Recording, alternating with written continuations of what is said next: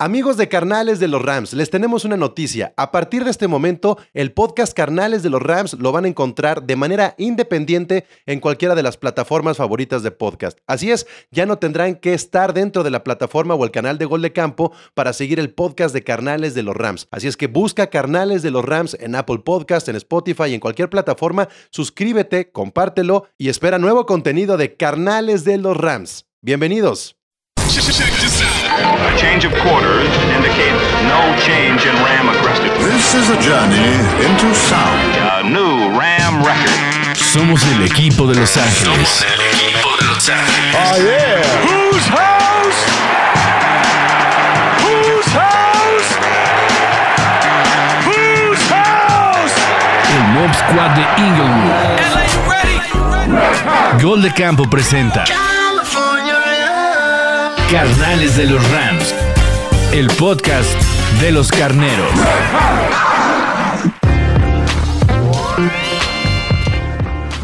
Bienvenidos y bienvenidas a una emisión más de Carnales de los Rams, su podcast de los carneros de Los Ángeles, el equipo de Los Ángeles de la NFL. Yo soy Pablo González y como todas las semanas estamos aquí para platicar de nuestros Rams.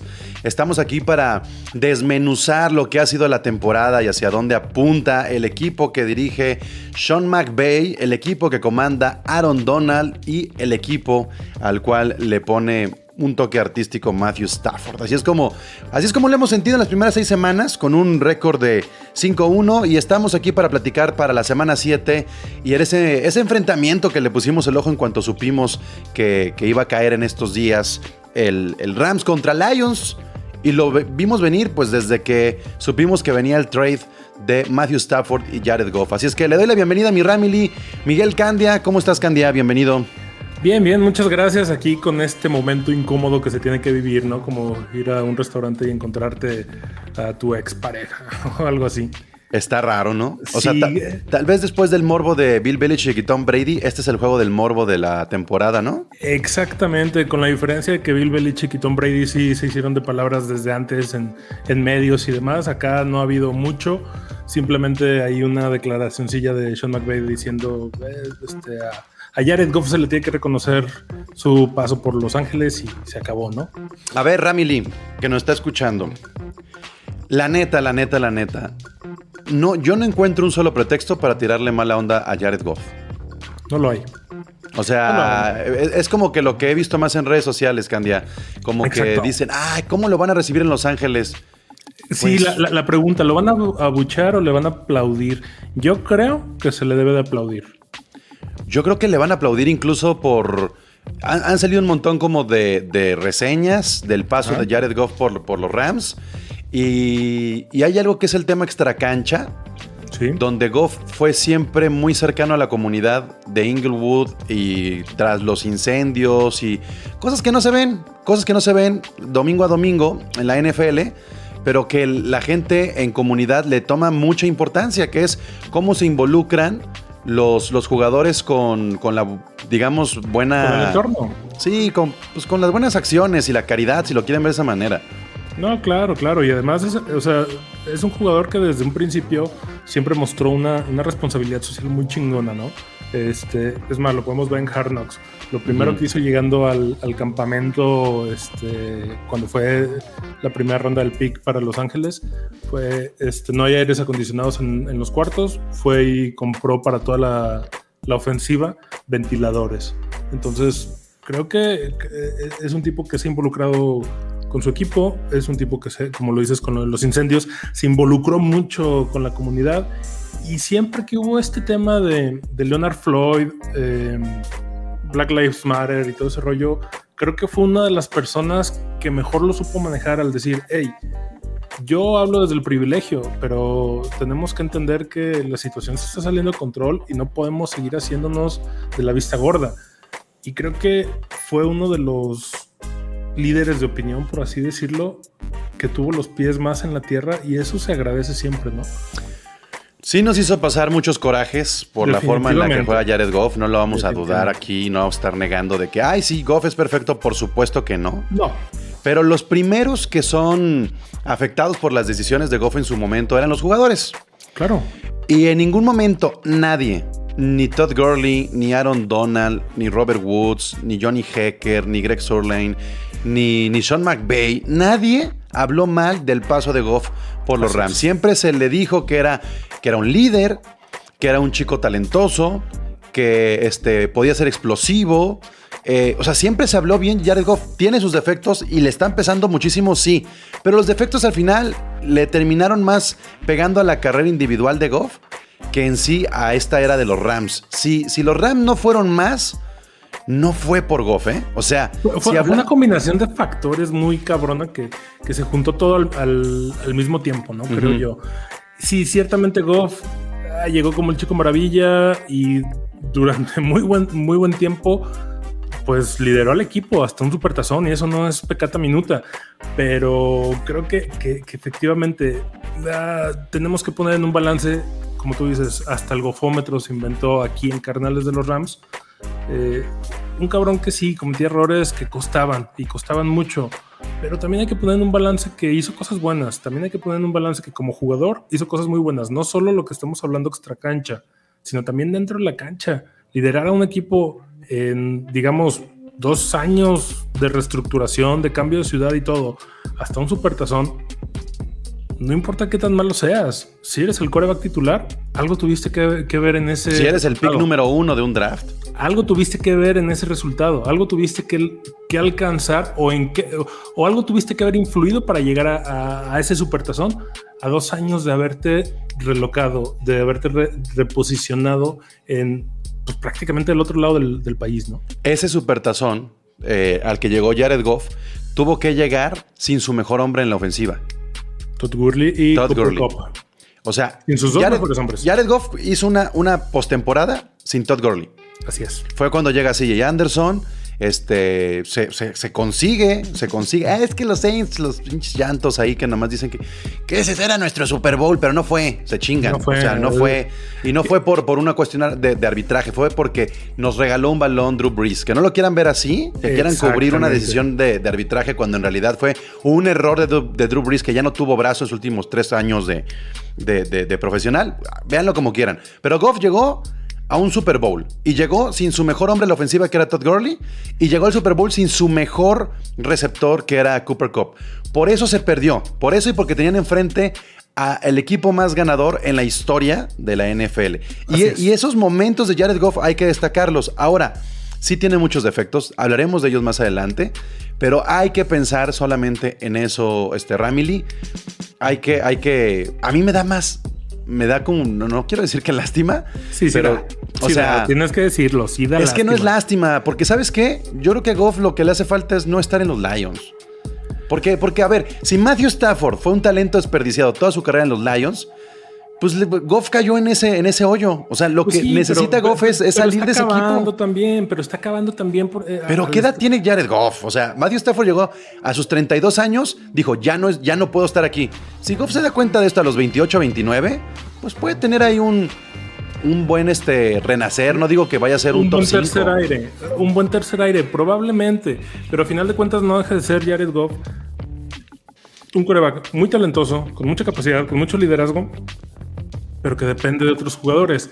Y eso, eso es la diferencia, por ejemplo, como chingados. A ver, pero pues todos, de una semana dependen, a todos dependen de jugadores. Sí, pero, pero ahí, va, ahí va el cambio de una semana a otra y lo mandaste en un mensaje de ya por fin Ajá, es que, es que nadie sabe lo que le ando chingando a Candia todo el tiempo en WhatsApp. ¿Ya crees en Stafford? ¿Ya crees en Stafford? Entonces, va la parte, va la parte que, que es a lo que me refiero. Ajá. Stafford fue un cabrón que se discutió, incluso a pesar de otros jugadores. Jared- eh, estando en los Leones, Stafford destacó. Jared Goff, como tú dices, estando en los Leones, no está destacando porque él no puede eh, valerse por sí mismo como en su momento lo ha hecho Stafford, como en su momento lo ha hecho Russell Wilson, que no tiene equipo y de todos modos levanta. Jared Goff no es un cabrón que se pueda echar un equipo al hombro y sacarlo adelante. Entonces, no es que esté en los Leones y no es que, esté, que estuviera en el mejor equipo de la historia del planeta. Es que simplemente es un cabrón que no puede dar ese, como dicen los, los americanos en, en deportes, ese 110%. Ese güey se queda en su 100%. ¿Que es muy bueno? Sí. ¿Que es suficiente? Desgraciadamente no. Y menos en la liga más competitiva del planeta. Bueno, vamos a hablar más adelante ya del juego en sí. Ya le Ajá. hicimos su tributo en Vida Golf. Pero vamos haciendo una recapitulación de lo que ha pasado desde aquel juego contra los Giants a esta Uh. semana 7. Se lesionan Johnny Mont y Jake Funk. Se lesiona nuestro ala cerrada número 2 y nuestro corredor número 3, que en realidad es pues parte de los equipos especiales ambos, que creo que es ahí donde se puede sentir un poco más. Se tendrá que disponer un, más todavía de Cooper Cup en equipos especiales, cosa que no me agrada. Porque el riesgo es alto. O Tutu Adwell ya, ya también tiene que tener un momento explosivo. Pero pues ahí está Johnny Mont. La duda es quién cabrá como ala cerrada número 2.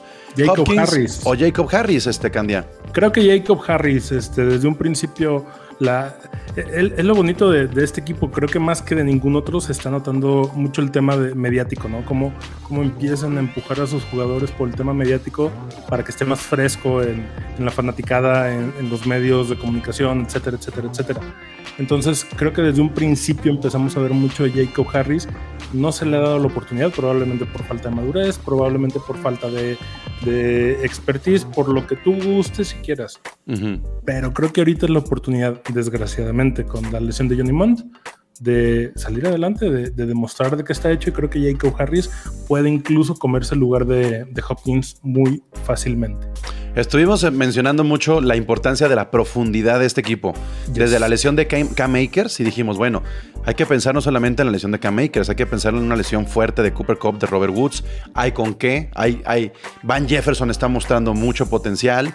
Deshaun Jackson a lo mejor no está para todo un juego así que sea mucha potencia, pero al final de cuentas ha sido explosivo. Y en la cuestión de las alas cerradas no es la excepción. Creo que no se ha extrañado Everett y no le han sacado provecho a Everett en los Seahawks. Entonces, creo que Mont eh, ha sabido, supo cubrir hasta lo que alcanzó. Y ahora es momento de que saquen la casta de los que vienen abajo, como es Hopkins y como es Jacob Harris. Se va a sentir, ¿eh? Sí se Claro, va a sentir en algún claro, momento. claro. Porque y acuérdate cuando se estaba lesionando de- del brazo, este, se le durmió o algo así a Tyler Higby. Pues bueno, ahí tienes a Mont.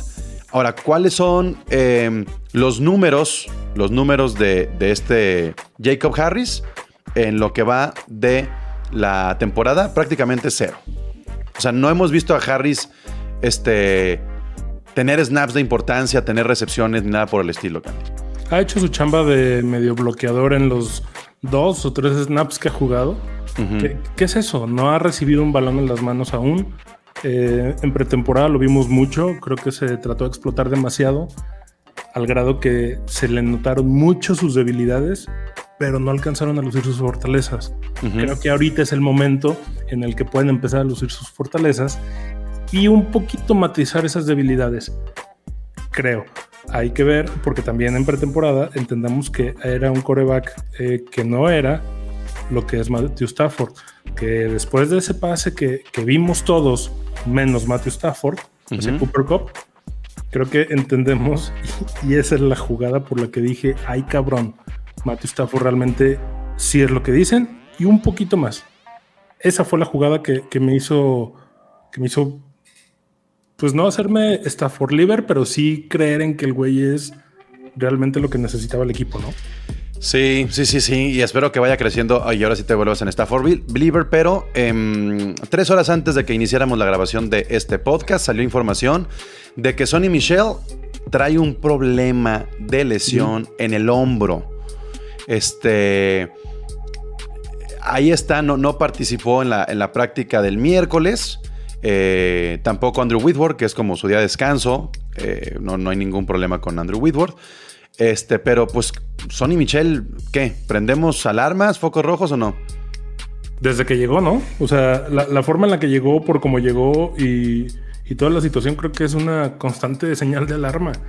Que, que pasó esto. Nos confiamos en.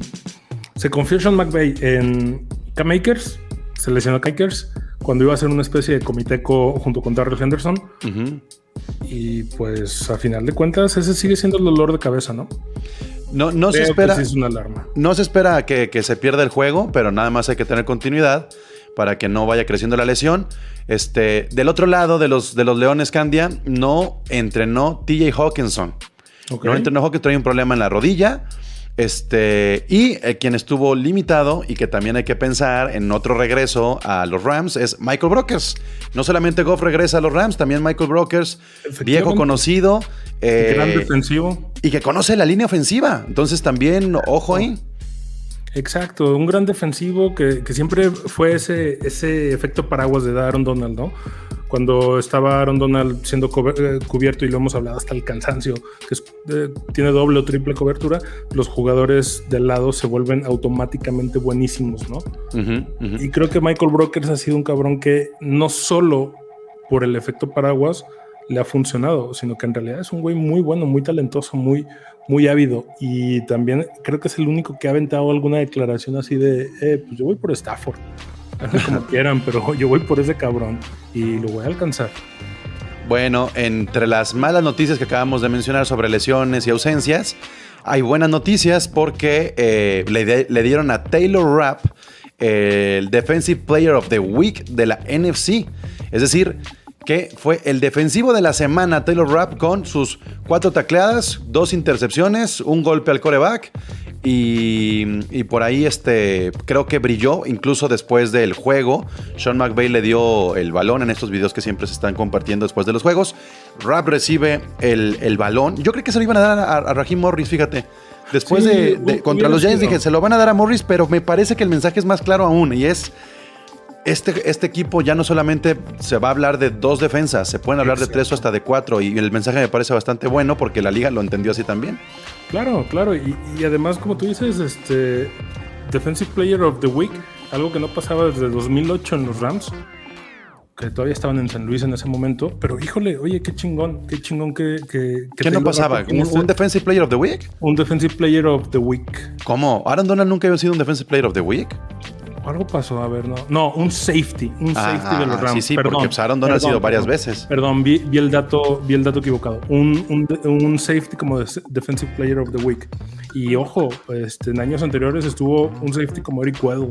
Entonces, este, no es cualquier cosa. Creo que, creo que está muy, muy chingón, como tú dices, la señal que se está mandando. Creo que lo que hizo Sean McVay de no dárselo al coordinador es porque se va a esperar. Eventualmente le va a llegar el balón a Raheem Morris, pero creo que ahorita se está terminando de cuajar la defensiva. Que es el punto débil, ¿eh? Más de las resacas del el último juego y de los que te ponen contento y lo compartimos también por WhatsApp. Sí. Eh, Don't Ah, claro. Dion. Por fin, por fin. Número 30, 21. Número 21 ya este, jugó. Tuvo ahí cuatro o cinco snaps donde estuvo presente, donde hizo su chamba bien como cornerback. Definitivamente, pobre cabrón, me cae muy, muy bien, pero está en el equipo con los mejores cornerbacks de toda la pinche liga. Pero qué bueno que ya está jugando. Y qué bueno que, que le esté inyectando esa vitalidad. Incluso en un tackle que hizo a una recepción, eh, hizo un bailecito medio raro que, que dices, güey, qué bien me cae este cabrón. Qué bien me cae este cabrón. 88% de los eh, snaps defensivos este, estuvo presente Dion, o sea, no es cualquier cosa, es, es- es- es un gran número. Este, permitió 6 atrapadas de balón de 12 targets, es decir, un 50%, Ok. y le corrieron 37 yardas, número bajísimo, aunque los Giants eran los Giants, pero pues bueno, va- digo, pues, vale la pena destacarlo, ¿no? Claro, claro, es que es lo mismo. Estás en el equipo con los mejores cornerbacks, claro que tus números no van a ser espectaculares y menos porque has estado en la puta congeladora cuatro años, ¿no? Que creo que también fue un mensaje de McVay ponerlo a jugar eh, justo contra, contra los gigantes. Es, a ver, güey, tú vienes de aquí, ponte a jugar nomás para que sepas que te estamos respaldando. Así de fácil y de sencillo. Sí, Entonces- sí. Y, y Raheem Morris creo que ha, ha- ha ajustado bien, se ha visto mejor. Sí. Este, insisto, es difícil eh, tanto el, el juego contra los Giants, ahora contra los Lions y después contra los Jaguars va a ser difícil como tener una realidad del equipo defensivamente hablando. Pero tienen que mostrar eso que se mostró contra los Giants, poderío. Claro. O sea, ga- ganar por 27 puntos, Sí. na- nadie lo hubiéramos presupuestado antes del juego. Creíamos ¿Qué a lo mejor 14, 27 puntos. Que pudo haber sido más, Sí. de no ser por Wolford, ¿eh? Y, y también eso es algo que, que señalabas tú en, en WhatsApps. Definitivamente, este Wolford ya vimos que no es el, el coreback que se mostró los últimos dos partidos de la temporada pasada, o bueno, el partido y medio de la temporada pasada. Este. ah, no quiere decir que sea malo, pero a final de cuentas nos estamos ya acostumbrando a un nivel de mucha más altura. Fíjate, eh, hablando de Raheem Morris también salieron algunos números del Football Outsiders que nombran de repente el defense, el defense adjust value over average, que es como el ajuste defensivamente que van consiguiendo los equipos semana a semana. Ajá. Este, hablando en este sentido, los, los Rams se encuentran en la posición número 4. Ok. Número 4. Este, ¿quién está al frente de los Rams? Están los Bills, Arizona y New Orleans. Ok. Entonces, eh, pues ya también se comienza a destacar los ajustes defensivos que ha tenido el equipo, lo cual también es bastante bueno para que el mismo coordinador eh, Morris vaya tomando cierta confianza de lo que está haciendo, ¿no? Sí, este. Raheem Morris está terminando de adaptarse. Desgraciadamente, no estamos en una liga que te dé mucho margen para adaptarte. Pero sí, esto le debe dar mucha confianza. Esto le debe dar mucho. Vamos, e- esa, ese espaldarazo de decir, güey, vas bien, te falta, pero vas bien, vas mejorando. Tienes que mejorar más y más rápido. Tienes, como tú dices, dos partidos muy este, flanes, muy sencillos, que no te van a dar una sensación de realidad de la liga, pero, pero que te pueden servir para terminar de ajustar, para que cuando se suelten los chingadazos de de veras, si digas, sí le estoy armando. Algo que me llamó la atención de la semana 6, que no tiene que ver directamente con los Rams, pero que también es como parte de la continuidad de lo que está sucediendo en el proceso del Ajá. año pasado a este. Los Chargers contra los Ravens. Los Chargers recibieron 34 puntos eh, de los Ravens, ¿ok? Sí. 34 puntos. Y lo que quiero destacar con esto, nada más déjame hacer mi scroll acá machín para atrás. Porque lo que quiero Diego no destacar es... el equipo que se creía que era. No, no, no, ni, ni siquiera es eso, ¿eh? Más bien lo que quiero destacar es lo que nos pasó el año pasado. Nada más tengo que... Denme un segundo para poner acá... Este... Las estadísticas del año pasado. Me llamó la atención que se perdiera con los Ravens por parte de los Chargers. Porque el año pasado... eh, ¿Fue el pasado o el antepasado? Ya me ando haciendo pinches bolas. Aquí lo tengo ya todo. No, el año pasado no se enfrentaron. Ah, el año pasado contra los Bills se recibieron 35 puntos. ¿Ok? El año pasado contra los 49ers se perdieron los juegos. En uno con 24 y el otro con 23. Ajá. ¿Ok? Contra los Cardinals se recibieron 28 puntos. Y en el último que no jugó Jaquel Murray fueron 7. ¿A qué voy con esto? Con Staley se estaban recibiendo arriba de los 23 puntos contra ataques terrestres. Ajá. ¿Ok? Hace un par de temporadas que sí se enfrentaron a los Ravens, este, sin Staley se recibieron 45 puntos Con Wade Phillips. con Wade Phillips. Yo tengo las alarmas prendidas, Candia, con el juego terrestre de los Rams, porque viendo lo que pasó con Stiley contra los Ravens el año pasado, viendo lo que pasó en los Rams el año pasado con el juego terrestre, viendo lo que pasó esta temporada con Arizona, me parece que es importante pensar en este tipo de situaciones. Cómo Raheem Morris va a ir ajustando este, contra los equipos que eh, nos ataquen por tierra. ¿Tú cómo has visto esta situación? Complicada. Este sigue siendo un, un- un tema delicado que vuelvo. Para mí, la- el punto débil ahorita de los Rams es la defensiva. Y la defensiva no precisamente contra aire, la defensiva contra tierra. Creo que ahí, ahí, ahí está viendo mucha, mucha debilidad, muchos puntos flacos, ¿no? Yo ya estoy Y- poniendo el ojo en la semana 17, si te das Sí, cuenta. sí, sí, sí, claro, claro. Que A final de cuentas de eso se trata. Es que si no tienes una buena defensiva contra, contra el ataque terrestre, no vas a llegar lejos. Equipos Y que van a- Los equipos que están en tu conferencia. Equipos que van por tierra en lo que resta de la temporada. Ajá. Vamos contra los Titans. Sí. Un par de veces contra los 49ers. Imagínate, espérame, pausa ahí. Contra los Titans, contra Derrick Henry. O sea, que, que- que ese cabrón es una pinche camioneta Chevrolet modelo 85 que no se para con nada, güey. O sea, está muy, muy, muy Sí, complicado. sí, sí. ese O sea, va, va, va Derrick Henry, va el ataque terrestre de los 49ers, por más disminuido que esté, son los 49ers, son los cocos. Van otra vez los Cardinals, van los Vikings con Jared Cook, y van los Ravens y van los 49ers. Ojo con esos ajustes.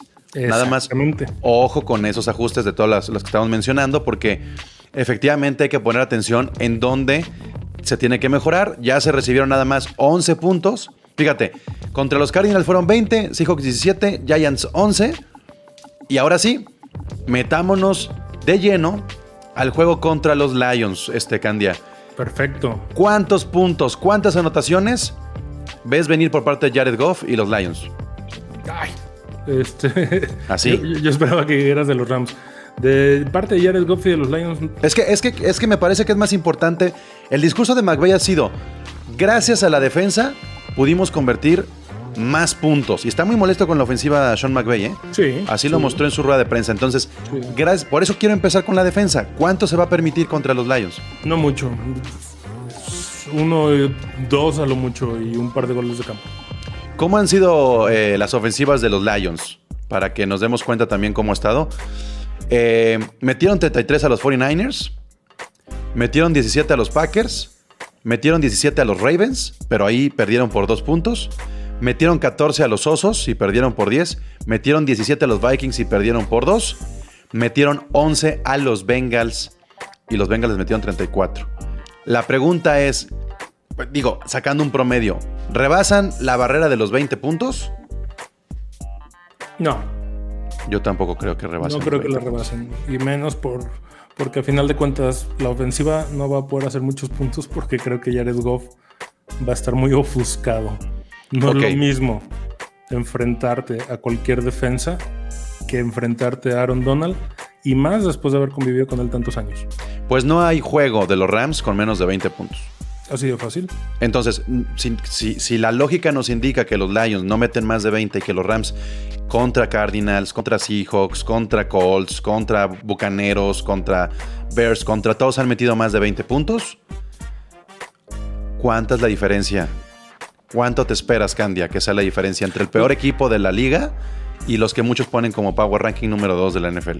Pues yo creo que va a ser algo así, una, una, una diferencia como de más de 25 puntos, ¿no? Creo. Creo y, y- y estamos siendo un poquito conservadores, pero creo que va a ser un juego de muchísimos puntos.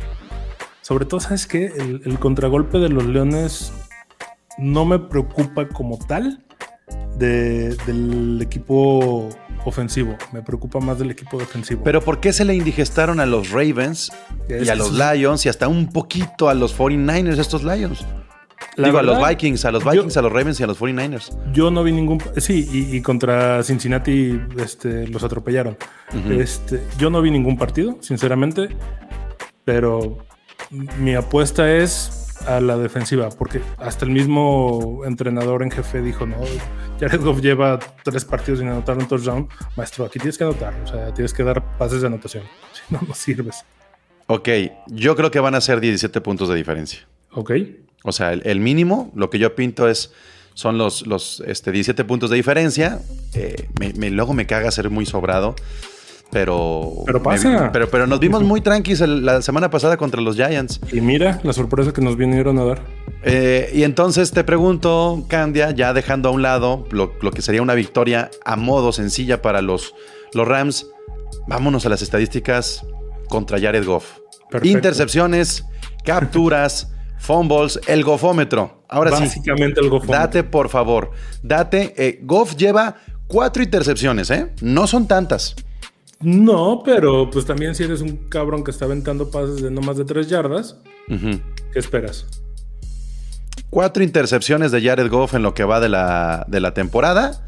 ¿Cuántas calculas que le puedan caer? ¿Habrá intercepciones contra los Rams? Sí. Sí, yo creo que no menos de dos.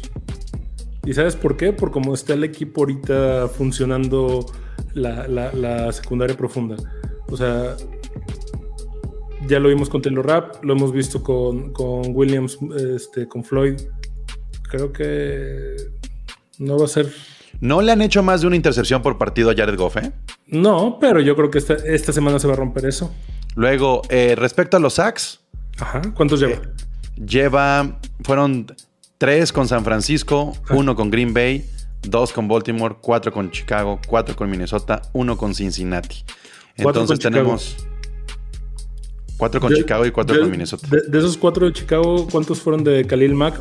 No, no sé, no, no, espérate, no tampoco No, tengo no, tanta, es desglose, pero Es que estoy tratando de encontrar un, un- una- un paralelismo, ¿no? Entre, entre Chicago y Los Ángeles en cuanto a defensiva. O sea, lleva Son- 15 son sacks. defensivos muy similares. Son defensivos muy similares. ¿te gustan tres? Me gustan, sí. Creo que pueden ser más. Creo que van a ser muchas más. Creo que van a ser al menos otras dos ¿Qué- más. ¿Crees que puede haber un poco de morbo y de, y de que nos demos cuenta qué tan bien se llevaban Aaron Donald y Jared Goff con, Pero con, por los- con la forma en la que lo reciba? Exactamente, eso es a lo que me refiero. Y aparte tenemos un cabrón como Donald que no se toca el corazón, ¿no? Pregúntale a Alex Smith.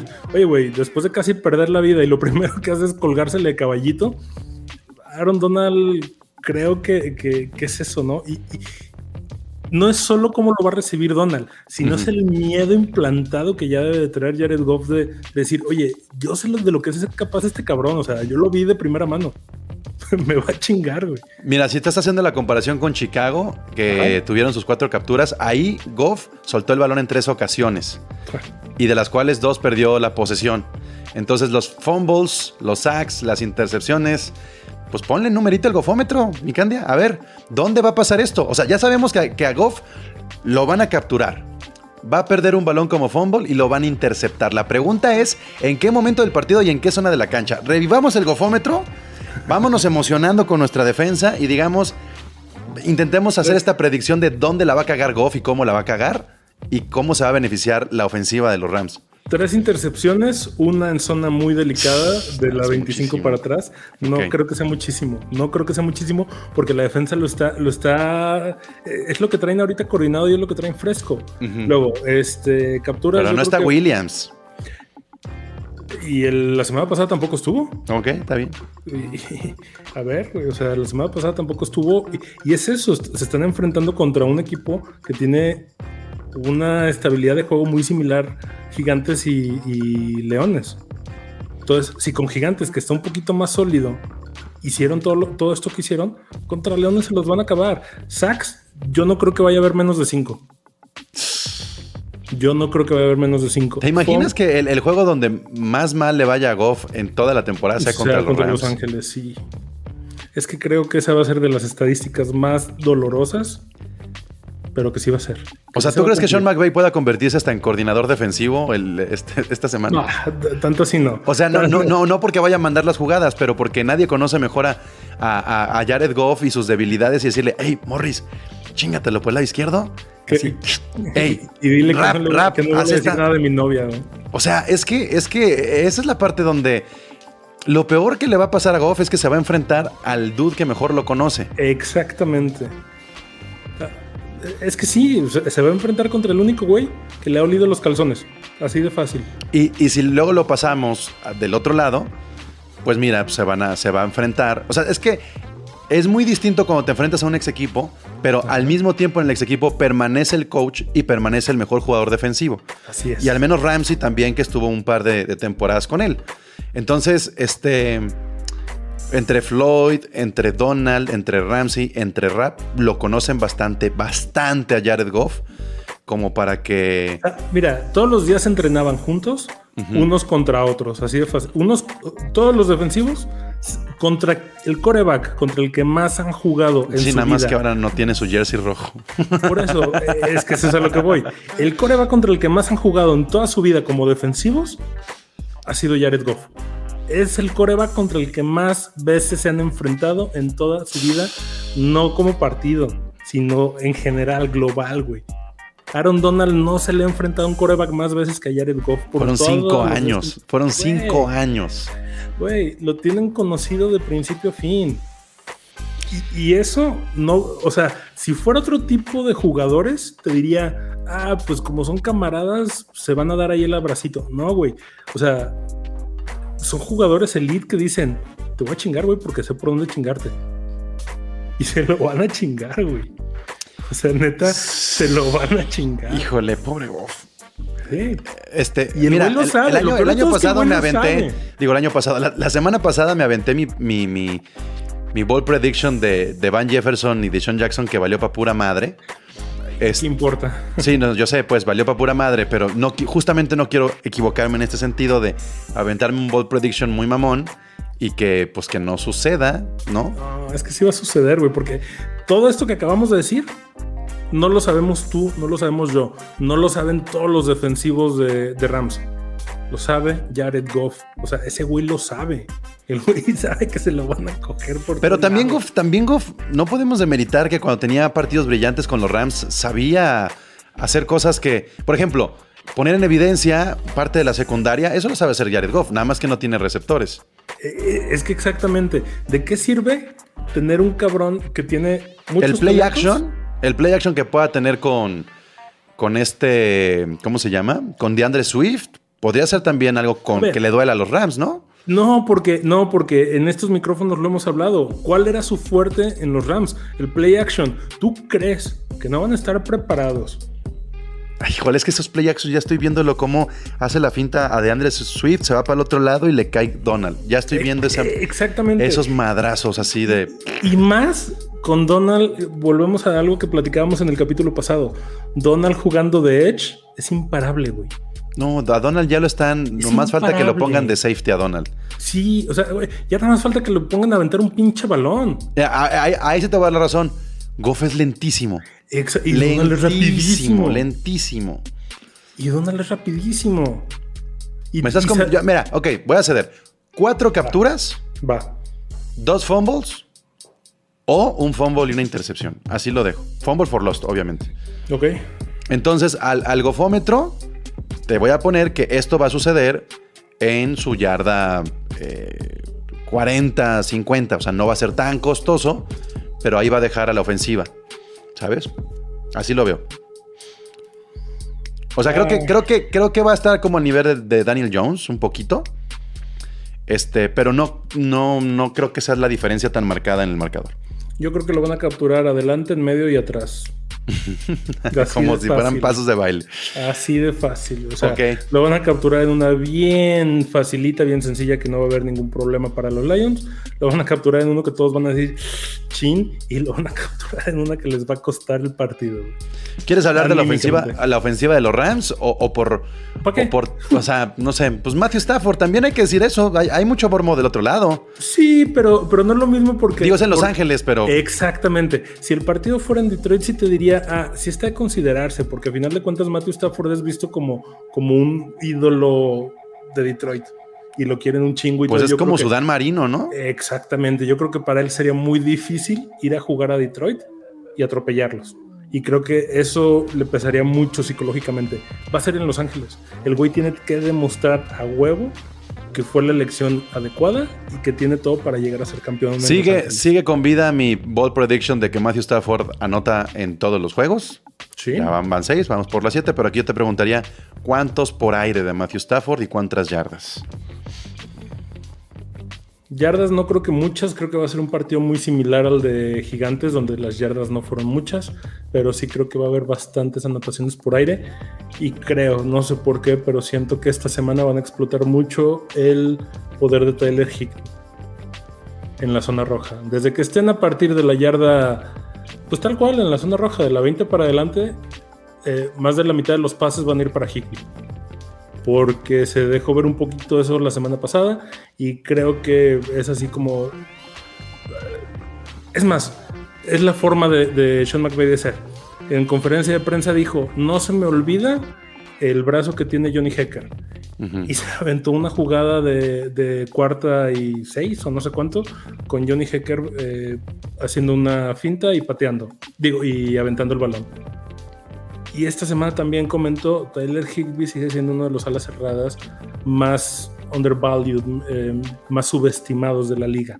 Entonces está dejando ver qué va a utilizar, ¿no? Como que tiene ese, ese picar la cresta de la gente. En, en, este mm, yardas permitidas, los Lions están en el lugar número 25. Uy, Ok.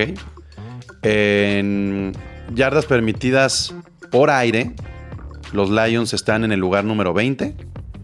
Y en yardas permitidas por tierra, los Lions están en el lugar número 26.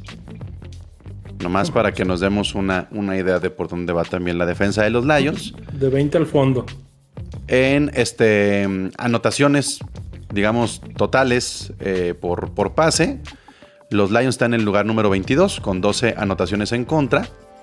Y eh, por tierra, los Lions están en el lugar número 19. O sea, yo sí creo que va uno por tierra y tres por aire. Mínimo. Ok, Esa sería como mi estadística al tanteo. Bueno, y otra cosa, Darrell Henderson ya está medio volviendo a jugar. Este, de hecho está muy bien Darrell Henderson. ¿eh? Exactamente. Yo lo veo muy muy bien. Entonces- Este, en cuanto a penalizaciones, Candia, los Rams están en segundo lugar, solamente han permitido 211 yardas. Eh, en primer lugar están los Saints y luego están los, los Rams. Y me parece que han madurado muchísimo. Los Lions están en el lugar 22. Entonces también es importante porque acuérdate cómo le encantaba jugar con ese cero a, a Jared Goff en el tiempo, Así es. en delay. Y, y Stafford está contagiando de eso, ¿eh? Aguas.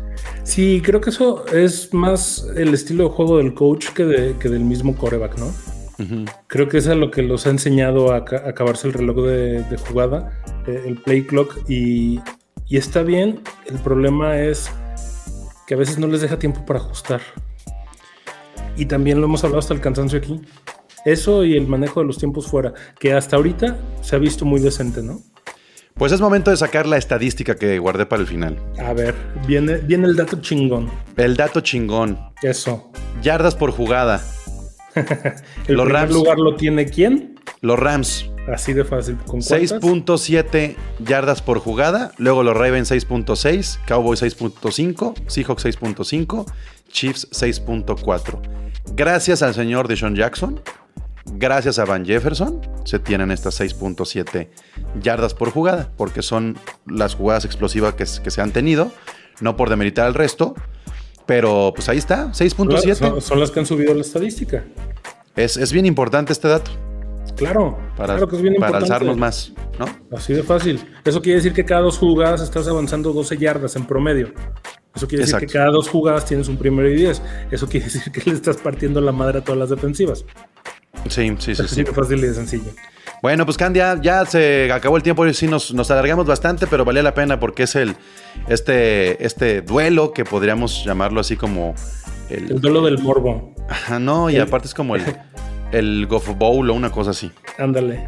Bueno, pues El te mando una- gofómetro todo lo que da. A ver qué pasa con ese gofómetro, hay que, hay que estar al pendiente. Gracias, Candia. Gracias, Pablo.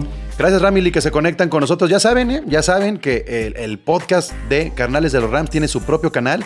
Solamente tienen que buscar en Spotify y en Apple Podcast Carnales de los Rams y les va a aparecer. Ya no es necesario que se metan al canal de Gol de Campo. Ya está de manera independiente. Sigan los dos para que sigan los dos contenidos, pero en algún momento Carnales de los Rams ya no se va a publicar en Gol de Campo y únicamente se va a publicar en Carnales de los Rams para pues que eh, sigan saliendo más podcast exclusivos de equipos y de divisiones y le demos salida y vaya creciendo este proyecto de gol de campo que lo conforman pues integrantes de todos los equipos de la NFL, de los 32 equipos. Y para cerrar este episodio solamente queda que decir lo siguiente. Whose house? Rams house. House. Yeah.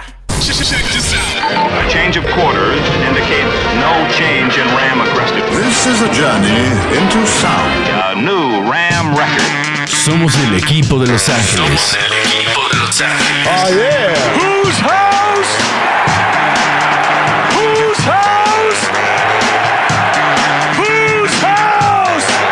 Mob Squad de Inglewood. Gol de Campo presenta Carnales de los Rams. El podcast de los carneros.